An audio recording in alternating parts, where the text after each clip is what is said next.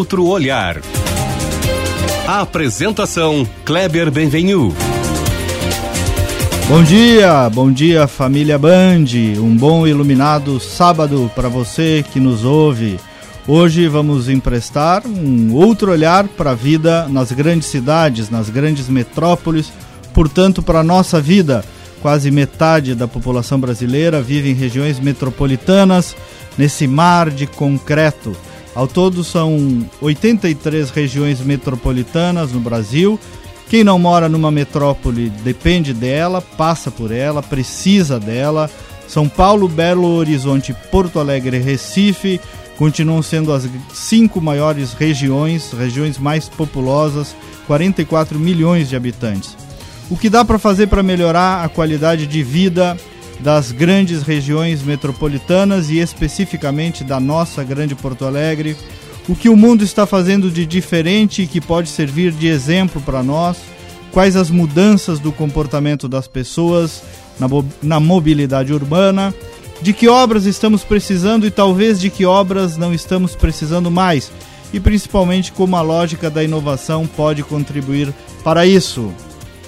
Eu sou o jornalista Kleber Benvenu e para falar sobre esse tema, hoje estão conosco aqui no estúdio o presidente da Associação dos Municípios da Região Metropolitana de Porto Alegre, a Grampal, prefeito de Cachoeirinha, Miki Breyer, e por telefone o professor Jorge Aldi, superintendente de Inovação e Desenvolvimento da PUC, alguém que é daqui, é nosso, mas que conhece o mundo todo, uma autoridade em inovação, startups e esses novos modelos de negócios que estão no mundo todo.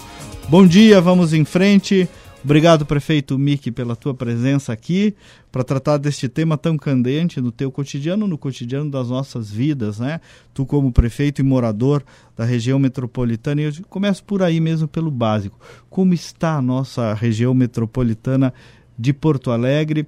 E na lógica de região mesmo, os prefeitos estão se conversando, tem uma construção conjunta ou ainda cada cidade cuida um pouquinho de si? Bom dia, Kleber. Bom dia ao professor Aldi, aos ouvintes da Bandeirantes. Quero é, primeiro dizer, é, gostei muito da frase inicial da abertura do programa que fala que ou se vive, muita gente ou vive na metrópole ou depende dela. Eu sou natural de Cachoeirinha, hoje é a cidade em que tenho a honra de ser prefeito e sempre vivemos muito a vida da capital, né? uma vez se chamavam cidades dormitórios, alguns têm muito, muitos trabalhadores ainda que vêm e trabalhadoras que vêm à capital. Cachoeirinha não é mais cidade dormitório, mas a nossa vida cultural, a nossa vida eh, de entretenimento muitas vezes dependia também eh, de Porto Alegre. Eu, por exemplo, tinha costume de vir ao cinema quase todos os finais de semana. Eu fui um pouco cinéfilo aí na juventude. Então, essa questão de, de depender da metrópole para o trabalho, eh, para a questão do transporte, da própria saúde, isso é muito candente, muito presente aqui na Grampal. A Grampal reúne, para quem não conhece, em torno de 16 municípios. Nós temos em torno de um terço da população e um terço do PIB do estado do Rio Grande do Sul. Portanto, é a maior associação de municípios que nós temos aqui no Rio Grande do Sul. Os prefeitos têm dialogado muito, a gente tem feito um trabalho muito eh, concatenado ali eh, na Grampal. Estivemos sob a presidência do prefeito Busato em 2017, prefeito André de Viamão em 2018 e agora estou presidindo. O ano que vem é a prefeita de Nova Santa Rita. A ideia é sempre trazer temas que são comuns. Por exemplo, a questão da saúde é algo que envolve de forma muito semelhante os municípios da Grande Porto Alegre, assim como o transporte público, assim como a questão da segurança.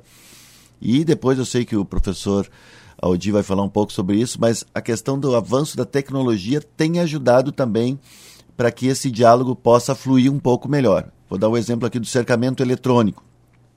Cachoeirinha hoje é um município não pioneiro, mas uh, inovador nessa questão. Nós estamos com muitas câmeras de vigilância na cidade. Não tem semana, já faz em torno de 10 meses, não tem semana que nós não recuperamos um ou dois veículos. Portanto, a gente tem brincado que o malandro entra lá com o carro roubado, mas não sai mais. Entrou em Cachoeirinha, ele será pego. E isso tem se espalhado, né, junto com outros municípios. O, vi, estão... o vídeo monitoramento é um exemplo específico que depende da integração entre as cidades, porque também não adianta o senhor só ter o cercamento em Cachoeirinha se o cara vai para o lado e, e, já consegue é, fugir, né? Essa integração entre as cidades na área da tecnologia. Né? Isso mesmo, o avanço da tecnologia tem nos ajudado muito. Agora, por exemplo, nós vamos colocar uh, vídeo monitoramento em todas as escolas. Eu, eu, digo vamos colocar porque já assinei o contrato, em três meses é para tá estar pronto. Em todas as escolas, unidades de saúde e centros de referência de assistência social. E 20 praças da cidade vão ter o monitoramento e o Wi-Fi gratuito. Os demais municípios, prefeito, estão investindo também no vídeo monitoramento ou ainda é algo muito incipiente? Já estão investindo. Nós temos alguns exemplos aqui em Sapucaí, Esteio, eh, Viamão está iniciando o processo, creio que Alvorada também vai fazer. É um debate que está acontecendo muito, eh, como é, é muito comum hoje entre os municípios da Grande Porto Alegre. Por exemplo, nós colocamos lá uma unidade portátil de segurança que é tipo um trailer, né, para as pessoas entenderem. É um, um, trailer que coloca uma câmera, é, eleva ali, coloca uma câmera 360 graus e aquilo dá para dialogar, inclusive, com a comunidade que está ao redor. E nós tínhamos problemas num, num dos parques da cidade, lá o Parcão conhecido, que o pessoal se reunia ali fim de tarde, ali às vezes para consumir uma droga não muito lícita. Colocamos essa unidade portátil de segurança, acabou o problema. Então Vamos... ajuda muito essa questão do monitoramento e os municípios estão querendo se integrar nesta questão. Vamos trazer para a conversa a academia, professor Jorge Aldi, o senhor é um dos homens, um dos grandes nomes do Tecnopuc. A academia aqui em Porto Alegre fez uma aliança para a inovação, né? PUC, URGS, Unicinos. Como é que qual é a contribuição, professor, da academia para essa gestão da cidade, para os problemas da cidade, da vida urbana e das grandes regiões metropolitanas? Bom dia e obrigado aí pela sua presença e participação. Bom dia, Kleber. Bom dia, prefeito Nick. É uma satisfação aos ouvintes participar do programa eh, com você. Sim, nós estamos muito envolvidos né, no âmbito aqui da cidade de Porto Alegre e agora expandindo para a região metropolitana um conjunto de ações que visam realmente, eu vou dizer assim, reposicionar a nossa região é, mais para o século XXI, mais para o momento que a gente vive hoje, onde a questão da criatividade, a questão da inovação, a questão das pessoas nesse processo são, é, é absolutamente é, fundamental. A Aliança para a Inovação, então, que surge de uma ação, é, de uma iniciativa dos reitores da PUC, da URGS e da Unicinos, enseja diversas ações. Uma ação específica na cidade de Porto Alegre, que é o Pacto Alegre, que completou, está completando um ano agora, não, do seu início formal, e uma ação na região metropolitana que envolve o Inove RS, que é um projeto do governo do estado, onde uma das oito regiões do estado mapeadas para o desenvolvimento de ações nessa área de inovação é a região metropolitana de Porto Alegre. Então, realmente é um momento muito bom nesse sentido. O prefeito Mickey abordou bem a questão da importância das tecnologias hoje em dia e toda essa questão das tecnologias, da criatividade, da geração de startups. Essa é a economia do século XXI, né? É uma economia baseada no conhecimento, uma economia baseada na geração de novas empresas para sustentar um processo de desenvolvimento econômico e social em bases diferentes, com valores diferentes, nesse momento que a gente vive hoje no mundo. Né? A cidade de Porto Alegre, a região metropolitana de Porto Alegre, estão nesse contexto e acho que estão tentando se reinventar nesse sentido, né? É uma, é, uma, é uma quebra é, de uma quebra de modelo mental, né, professor? Nós é absolutamente novo é, e, é, e é intrínseco esse comportamento, essa dinâmica dos negócios offline, por assim dizer, né? A dinâmica da inovação e da criatividade é também uma mudança de mentalidade. Aí vai muito o papel da academia para a gente entender que isso pode trazer mais qualidade de vida, né? O suporte tecnológico da inovação vem para trazer mais qualidade de vida, não para atrapalhar, né? Perfeito, Kleber. Eu acho que hoje a melhoria da qualidade de vida e o desenvolvimento social, econômico, ambiental se dá a partir dessa, desse, dessa nova forma de estruturar e de articular, de colaboração entre os atores sociais, seja o governo, que já é um processo de mudança muito forte, seja as empresas, outro processo de mudança, seja as universidades, seja a sociedade civil organizada. Ou seja, são mudanças, por isso se chamam hélices, né? quádrupla hélice. Cada uma dessas hélices tem um movimento de transformação necessária muito importante, universidade, empresa, governo e sociedade civil. E a interação entre essas quatro hélices, no sentido de gerar um novo posicionamento, de gerar uma nova forma de buscar a melhoria da qualidade de vida e o desenvolvimento social e econômico, por si só, também é uma mudança de modelo mental muito forte. E isso só se faz e só se fez no mundo inteiro de forma conjunta, colaborando. Hoje em dia não se faz mais nada sozinho, né? a competição é parte do passado. O futuro é da colaboração, né? É da atuação conjunta nessa linha que o prefeito Mick abordou na sua fala inicial. Prefeito, os serviços públicos, né? Também a, a dinâmica da digitalização dos serviços começou há pouco, né? a, a, velha fila né, para marcar consulta, a velha fila, fila para atendimento disso e daquilo, para reti retirar uma certidão, um documento.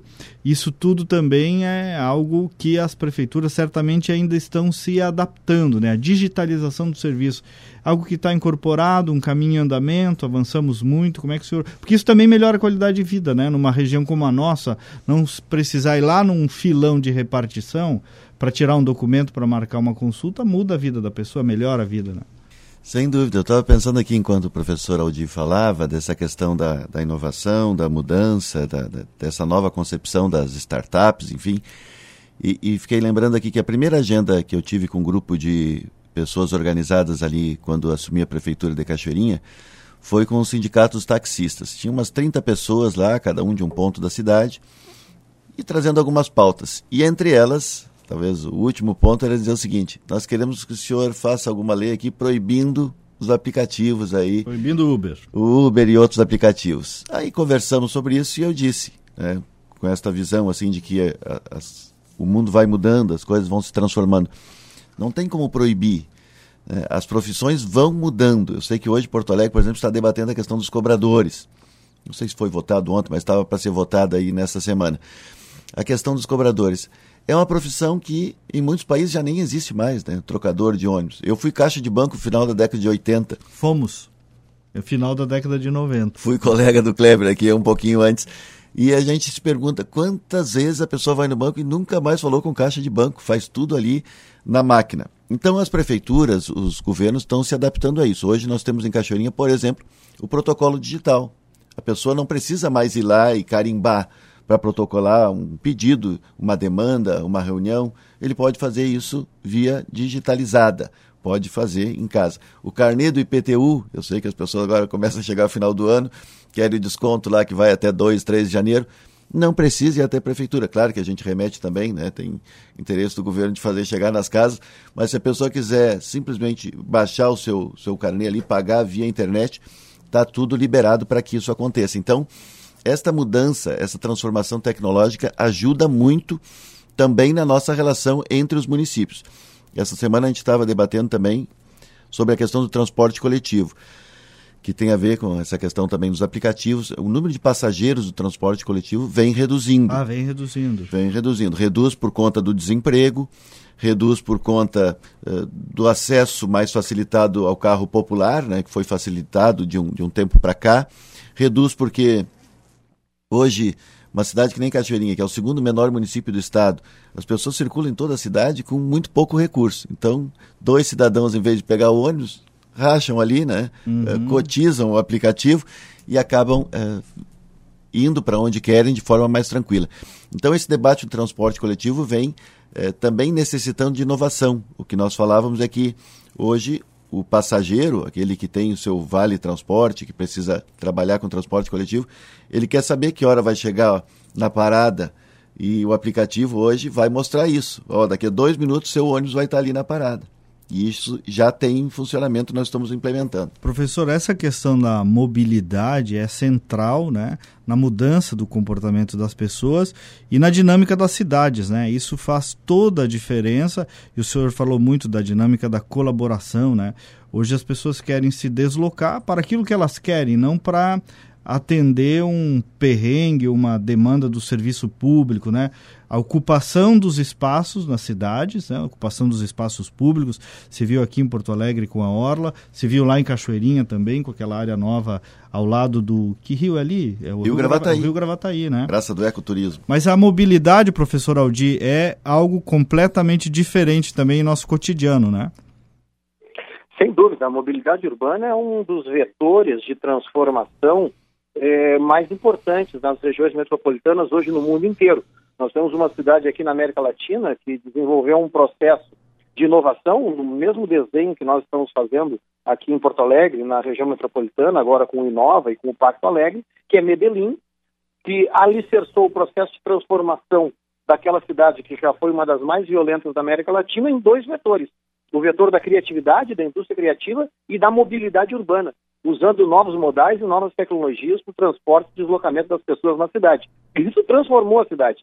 Isso que o prefeito Mick citava agora, alguns exemplos, a, a, quando a gente fala em inovação, quando a gente fala em inovação disruptiva, o que caracteriza a inovação disruptiva é aquele tipo de inovação que ela é, ela é inevitável. Independente do que a gente ache a respeito dela, como os aplicativos de mobilidade e assim por diante, ela é inevitável, ela vem para ficar. O trem está passando, né? Ninguém segura, né? Esse trem está passando e ninguém segura, né? Ninguém segura. A inovação disruptiva é isso. É aquela inovação que, independente do que eu ache a respeito dela, ela vai ocorrer, ela vai mudar o mundo, né? Se a gente olhar o que aconteceu nessas últimas décadas, o mundo está se transformando numa velocidade realmente, às vezes, para alguns assustadora e para outros fascinante. O que que Medellín, o que que Medellín inovou para trazer um exemplo prático aqui, professor, em termos de mobilidade lá? O que que teve de diferente que deu certo? Eu diria que a maior inovação de Medellín foi a construção do Pacto de Inovação de Medellín, há 15 anos atrás, 20 anos atrás, que, em primeiro lugar, colocou os atores sociais a pensar junto com o futuro da cidade. Isso não tem a ver com tecnologia, mas é mais importante que a tecnologia. A construção de uma visão de futuro para aquela região metropolitana de Medellín, é, unindo os atores dessa quádrupla hélice, universidade, empresa, governo, e sociedade civil organizada. Essa foi a grande mudança de modelo mental. Agora, a questão tecno tecnológica em diversas áreas de aplicação, seja na indústria criativa, que foi um vetor, seja na mobilidade urbana, que foi outro, envolvendo diversos modais e complementação de modais de transporte da população, também foram os dois vetores principais desse processo de transformação. E isso se dá com interação, com participação na sociedade. Só aqui em Porto Alegre, nos últimos três fins de semana, nós tivemos três hackathons envolvendo juventude, envolvendo uma gurizada de, de tecnologia, de, de, de, novas ideias, de startups, um na área de educação, um na área de licenciamento, o prefeito Nick falava desse assunto agora ali em Caxeirinha. Nós tivemos aqui nesse último fim de semana um hackathon do Pacto Alegre, eh, apoiado, financiado pelo Agibank, que tinha como tema especificamente o desenvolvimento de novas tecnologias para agilizar o processo de licenciamento e emissão de alvará em Porto Alegre agilizar, por exemplo, em empreendimentos de baixa complexidade, de um processo que leva dias hoje para duas, três horas. Né?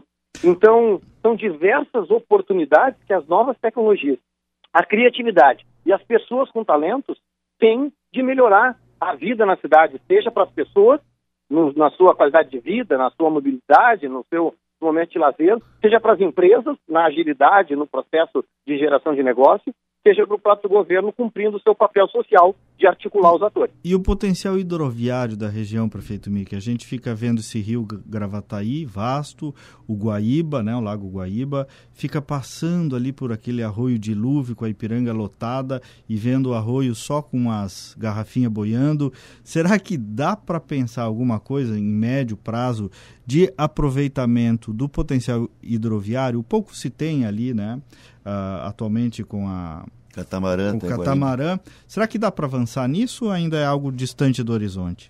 Eu creio que é fundamental que nós avancemos nesse processo de integração dos modais. Né? O professor citou aqui Medellín, eu estive visitando enquanto deputado numa comissão especial que fizemos sobre mobilidade, fomos a Bogotá e conhecemos lá o Transmilênio, que é uma experiência maravilhosa também. Muitos técnicos, inclusive aqui do Brasil, aqui de Curitiba, que implantaram lá corredores duplos de ônibus, integrados a ciclovias, eh, integrados a, a passarelas, enfim, um sistema de mobilidade que transformou também a capital, eh, a cidade de Bogotá. E nós inauguramos há pouco, como citou o Kleber aqui, uma praça ali eh, às margens do rio Gravataí, praça do ecoturismo, já será batizado, já foi aprovado na Câmara de Leonel de Moura Brizola.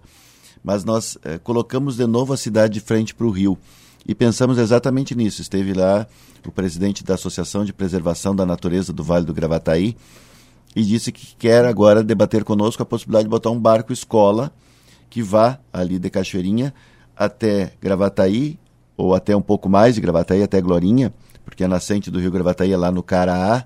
Ah, Caraá. Que era Santo Antônio, hoje é lá no Morro do Fraga, começa lá o nosso rio.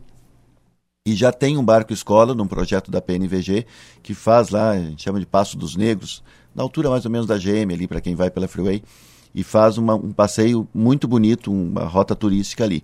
E nós pensamos na possibilidade, inclusive, de ter uma embarcação que vá de Cachoeirinha, que venha de Cachoeirinha, até o centro de Porto Alegre. Começou só com essa ideia de Porto Alegre e Guaíba, e hoje tem já essa linha até o Barra Shopping, enfim, né?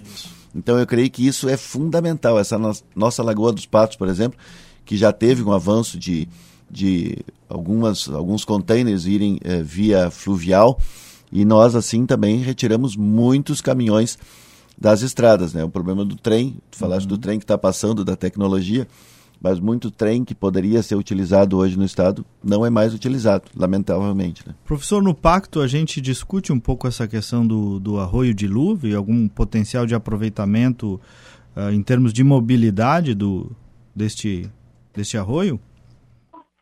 Bom, o arroio dilúvio, sem dúvida nenhuma, é um tema recorrente para todos nós, né? Aqui na região metropolitana, desde a sua nascente lá em Viamão, até cortar a nossa cidade, né? Dividir Passa Porto pela Alegre nossa entre... pela nossa PUC, né? Também. Isso, dividindo Porto Alegre entre o norte e o sul. Né? Passa pela PUC, passa pela URGS. É, pela por... URGS, é. é. Passa por alguns dos principais ativos da área de saúde, por exemplo, é, de Porto Alegre. O dilúvio é um, dos, é um dos maiores exemplos da complexidade e do desafio que é construir soluções conjuntas né, para problemas complexos, porque o dilúvio é uma questão complexa. Né? Nós já tivemos algumas iniciativas que as universidades, que os governos aqui dessa região, vamos dizer assim, Viamão, Porto Alegre, se envolveram, mas não tivemos sucesso ainda nesse processo. Mas, sem dúvida, o Dilúvio é um dos projetos que está no contexto do, do Pacto Alegre é, de desenvolvimento. Não é um dos projetos que está com mais tração nesse momento, São, tem diversos outros que estão num processo mais acelerado, mas o Dilúvio é um belo exemplo da complexidade dos tempos atuais e da necessidade de soluções inovadoras para realmente recuperar essa, essa, essa região da cidade, né? Esse, esse, esse espaço da cidade que é, que é bonito, né? Que é, que é realmente definidor de Porto Alegre e que não está nas condições que nós gostaríamos na nossa cidade, na nossa pro, região. Para o ouvinte da Band tangibilizar um pouco, entender o papel do Pacto Alegre, professor, o que está na frente da pauta aí dessa, dessa iniciativa? Nós temos diversas iniciativas em andamento, são 24 projetos. Agora nós agregamos mais cinco projetos alguns projetos que eu diria que são estruturantes em duas áreas absolutamente centrais da nossa região, um deles na área de educação, a questão da, da, da realmente, quando a gente fala de inovação, Kleber e prefeito Mick, na realidade o que a gente está falando é de educação. Né?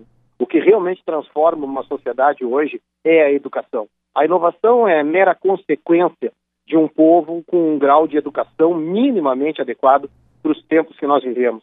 Então, um dos projetos mais estratégicos que nós temos é o projeto Inovação Transformadora, né, que está sendo desenvolvido. Tem outros projetos especificamente nessa área de educação, mas a Educação Transformadora é um exemplo muito bom. Outro é o de saúde, outra área crítica e importantíssima da nossa cidade, que é a questão de integração, desde integração de, de prontuários e de informações de todos os, os, os, os atores, todos os, os habitantes aqui da, da cidade, até ações específicas de inovação na área de saúde. Além desses dois que eu chamaria de estruturantes, um na educação e um na saúde, nós temos projetos que vão desde melhoria do ambiente de negócios, como esses, que, esses hackathons que eu citei estão nesse contexto, esse de aceleração do processo de emissão de alvará e licenciamentos, até projetos como o Instituto Caldeira, que envolve grandes empresários da cidade criando um ecossistema de inovação, o grande projeto do quarto distrito, né, o grande espaço de transformação da cidade de Porto Alegre, que é transformar o quarto distrito num ambiente de inovação, num ecossistema de inovação que, que sirva de inspiração para a transformação de toda a cidade e toda a região, né, não só metropolitana, mas do nosso estado e por aí vai. Entre os 24 projetos, mais cinco agora, algo ao redor de 28, 29 projetos. Prefeito Miki, essa PPP é um assunto completamente região metropolitana, a PPP do saneamento básico que a Corsã lançou, teve um vencedor. Muda a realidade do saneamento na Grande Porto Alegre com o tempo? Muda em 11 anos a realidade em, entre nove municípios aí que estão integrados nesse projeto.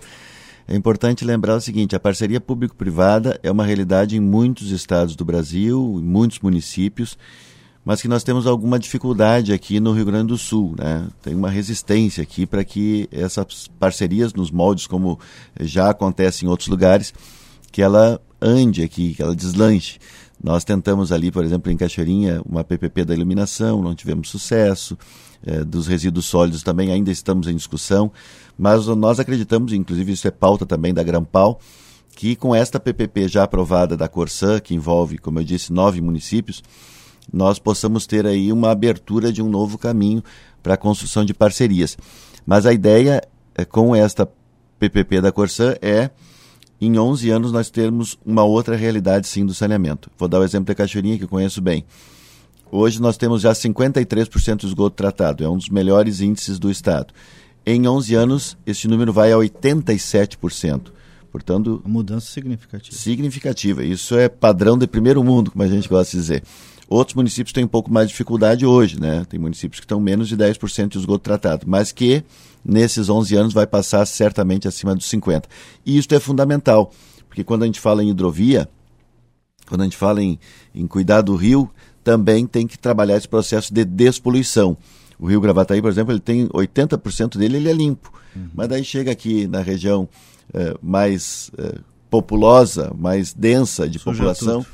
E de indústrias, fica bastante difícil.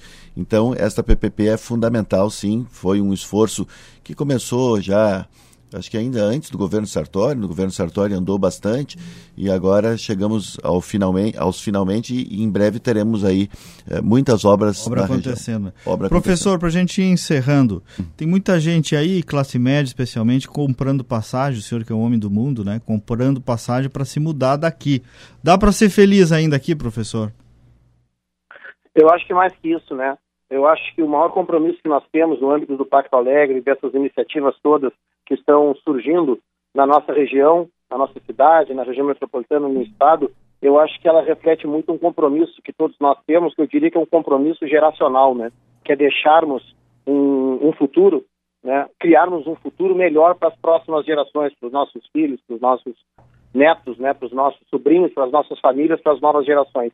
E um dos maiores sintomas que vai demonstrar o sucesso desse esforço que nós estamos fazendo como sociedade é exatamente reverter esse processo, aonde muitos dos nossos jovens e muitas vezes aqueles mais talentosos e com melhores condições de transformar a nossa cidade, eles vão realizar seus sonhos pessoais e profissionais para além do Mampituba, né? Seja no Brasil, em Santa Catarina, São Paulo, Recife, seja no mundo, né? Nos Estados Unidos, no Canadá, na Inglaterra, na China, seja onde for. Nós temos que reverter esse processo. Nós temos e podemos criar aqui um ecossistema de inovação de classe mundial que não só retenha os nossos talentos, como atraia talentos do mundo inteiro, é, visando realmente sermos um polo de realização de sonhos né, da nossa juventude, pessoais e profissionais. É, prefeito Mico, o senhor que é um região metropolitana raiz, eu sou meio Nutella, vim de Casca lá, né? Um município com 8 mil habitantes. De vez em quando me dá vontade de voltar, mas às vezes quando eu tô lá me dá vontade de estar aqui também, porque esse agito da cidade grande é coisa muito boa, tem um lado muito bom.